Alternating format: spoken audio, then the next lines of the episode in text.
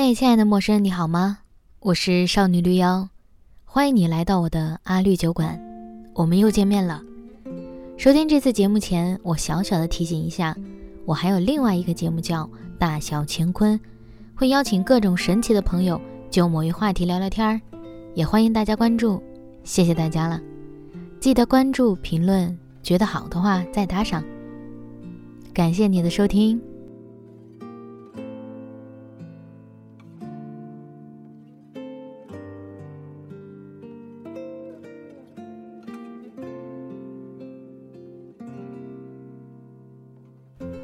遥远的二零一八年，姜思达采访了春夏，标题叫做《初夏春夏》。听春夏说话的感觉，就如同他选择了春夏这个名字，温暖，伴着和煦的风，舒适，不急不躁。两个都是我很喜欢的人，当时对这次访谈的印象就很深刻。谁知过了这么久，随意翻一翻社交平台。那次访谈的各种截图又充满整个网络世界，大概大家都被春夏当时的那些又丧又有希望的语言打动了。他说：“我几乎讨厌这个世界的大部分，但一定有一小部分东西留住你。”我想更多人可能同他一样，讨厌这个世界的大部分，但还没有到一定要放弃的程度。可周遭事物。就是那么的让人不舒服，呼吸是受阻碍的，手舞足蹈，只能在自己的小房间里。很久没有和朋友们放风筝了，上一次放风筝还是在北京的时候。似乎我在社交平台上表现出来的样子，更偏向于那种相信明天、充满希望、充满正能量的样子，时刻告诉我认识的或者不认识的人。我们要想办法喜欢这个世界，喜欢我们的生活。这部分是诚实的，不掺半点水分。如果不能喜欢这个世界的一部分，我们岂不是要拧巴纠结中度过每一天吗？更难受。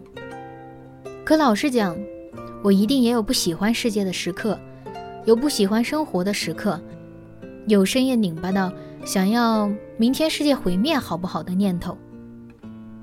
这几天我看完一本文学评论书籍，叫《未被摧毁的生活》，作者是李伟长。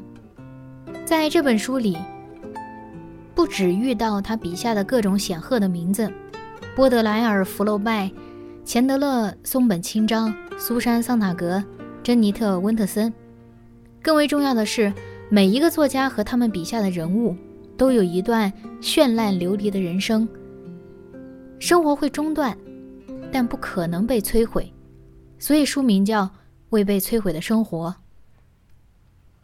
写到后记，李伟常说，书名是借了诗人张新颖老师的一句话，我特意找来了。整首诗是这样的，我可能节选一些我喜欢的诗句，读给大家听一听就好。清单，我不喜欢的。优雅、纯粹、精致、审美，葡萄酒。我喜欢的，粗糙、摩擦、不够从容、敞开、今冬而熟的春酒。不喜欢的，诗人、浪漫、精英、贵族、才子。喜欢的，缝制、木旦。诗，都柏林人，香烟，麦收季节。不喜欢的，风景这个词儿，窗子打不开的酒店房间。喜欢的，风，水，大海，北方，夜晚的雪，天空，早晨。不喜欢的。文学评论，头头是道，故作低沉的声音。喜欢的，李宗盛，阅读，写作，一个人无所事事，喝茶，晒太阳。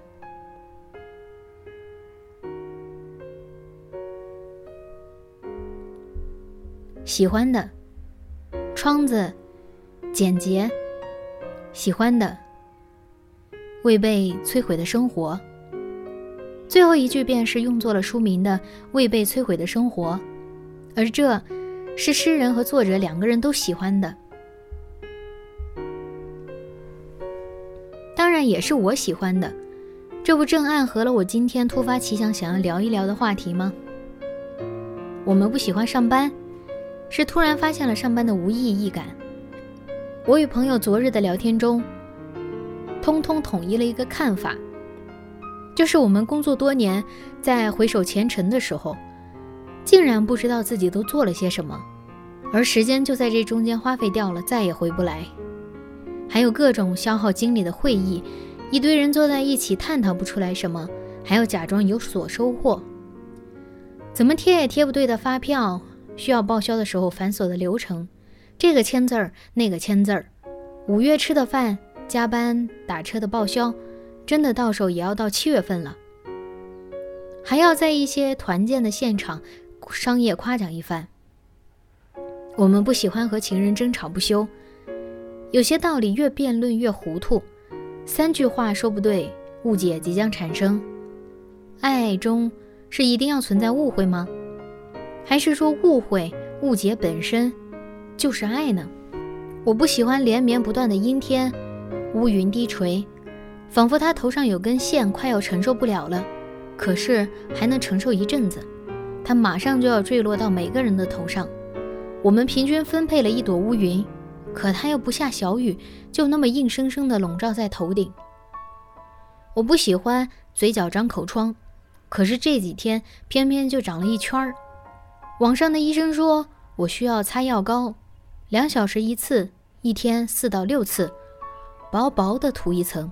坚持七天，只是照镜子时看到药膏在口疮处结痂，泛着灰色的白，就觉得真讨厌。我不喜欢约了好久的聚会被临时取消，因为我已经为此准备好了话题，当日的口红、服装搭配，就像《小王子》里形容的那种感觉。如果你说你下午四点来。从三点开始，我就开始感觉很快乐。时间越临近，我就越来越感到快乐。到了四点钟的时候，我就会坐立不安。我发现了幸福的价值。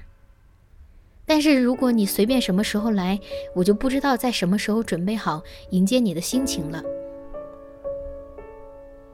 换算过来就是说，但是如果你不知道我们什么时候能聚会。我就不知道要在什么时候准备好迎接这次聚会了。可是这些不喜欢在我读过那首诗，或者在我换个念头之后去思考，就都消散了。世间是充斥着我们不喜欢的大部分，可不知道为什么，还是有一小点东西，让人心生喜悦，让人不忍摧毁。我不喜欢上班，可我喜欢。借助上班的机会遇到那些可以灵魂共振的朋友，我喜欢和他们在无聊会议之后商量着去楼下便利店买最便宜的咖啡，在门前的草地上闲聊一会儿再上楼。我喜欢那些午后，炎热倦怠，我们嘴里倾吐着不满不安，可是我们心里因为有彼此存在，可以倾吐这些情绪而感到安慰、愉快。如果你仔细听，也许会听到刚才我录到的鸟叫声。这是我喜欢的时刻。我记得那些加班到很晚的深夜，脑袋靠着车窗就可以睡着，斜眼一瞥是满天星斗。走在小区里寂静无声，只有我和星星。我可以像小时候一样辨认哪个是北极星，哪个是大熊星座。大部分的争论我都不喜欢，但争论过后是两个人和解的拥抱，似乎就可以将之前的争论扔到一边。在亲密关系中，惧怕冲突，惧怕反对意见，与惧怕接受爱意，惧怕开始一段感情是一样致命。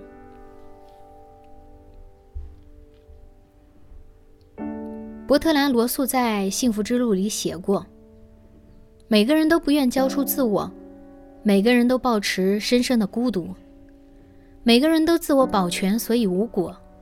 这种经历并无价值。我并不是说一定要避免这种经历，因为在这种经历中，也有可能有机会发展出更珍贵和深刻的情爱。但我的确认为，真正有价值的关系必是毫无保留的，且将双方的整个人格整合而成一个新人格。在各种戒备中，对爱的戒备是幸福感的最大敌人。而爱中，确实就包含了冲突、争议和误解。阴天会过去的，要么以下雨的形式告终，要么以放晴的形式告终。总而言之，阴天一定会过去的。嘴角的口疮也是，假以时日，它也会恢复原状。我们眼睛之所见，如果全是不喜欢的事物、糟糕的食物、拍的什么玩意儿的电影、垃圾广告，我们看到的世界确实就是不那么美丽的世界。可一定有喜欢的东西是存在在这个世界上的，一定有一小部分是可以留住你和我的。我不确定留住你的是什么，我知道留住我的是什么。我热爱那些听朋友讲故事，我的脑袋里飞速运转、猛放烟花、产出创意的瞬间。我热爱那些长久没有联系的朋友，我说我想他们的时候，他们也在想念我的感觉。我热爱我写下的文字，我相信他们的力量，他们可以远走高飞，离开我，抵达需要他们的人的心里。我热爱雨后草丛间泥土的味道，感觉有生命在这其中蓬勃生长。我们的生活会中断，但它不会被摧毁。每次只要一想到毁灭啊、摧毁啊这种丧气话，我就会想起太宰治的另一句：“我本想这个冬日就去死的，可最近拿到一套鼠灰色细条纹的麻质和服。”是适合夏天穿的和服，所以，我还是先活到夏天吧。他那么不想活着的一个人，还是会被某些东西暂时的留一留。所以世界上一定有可以喜欢一下的东西，比如太宰治的鼠灰色细条纹麻质和服，比如明天早上的阳光，比如车站上的一个。令人心动的眼神，应该类似的还有很多吧。好了，今天的节目就到这里，感谢你的收听，祝你今天愉快。如果喜欢本期节目，欢迎收藏我的播客，方便收听更多内容。也欢迎大家在评论区留下你的想法，谢谢大家。对了，也谢谢大家。关注和支持我的第二本新书《毕生追求爱与自由》。拜拜。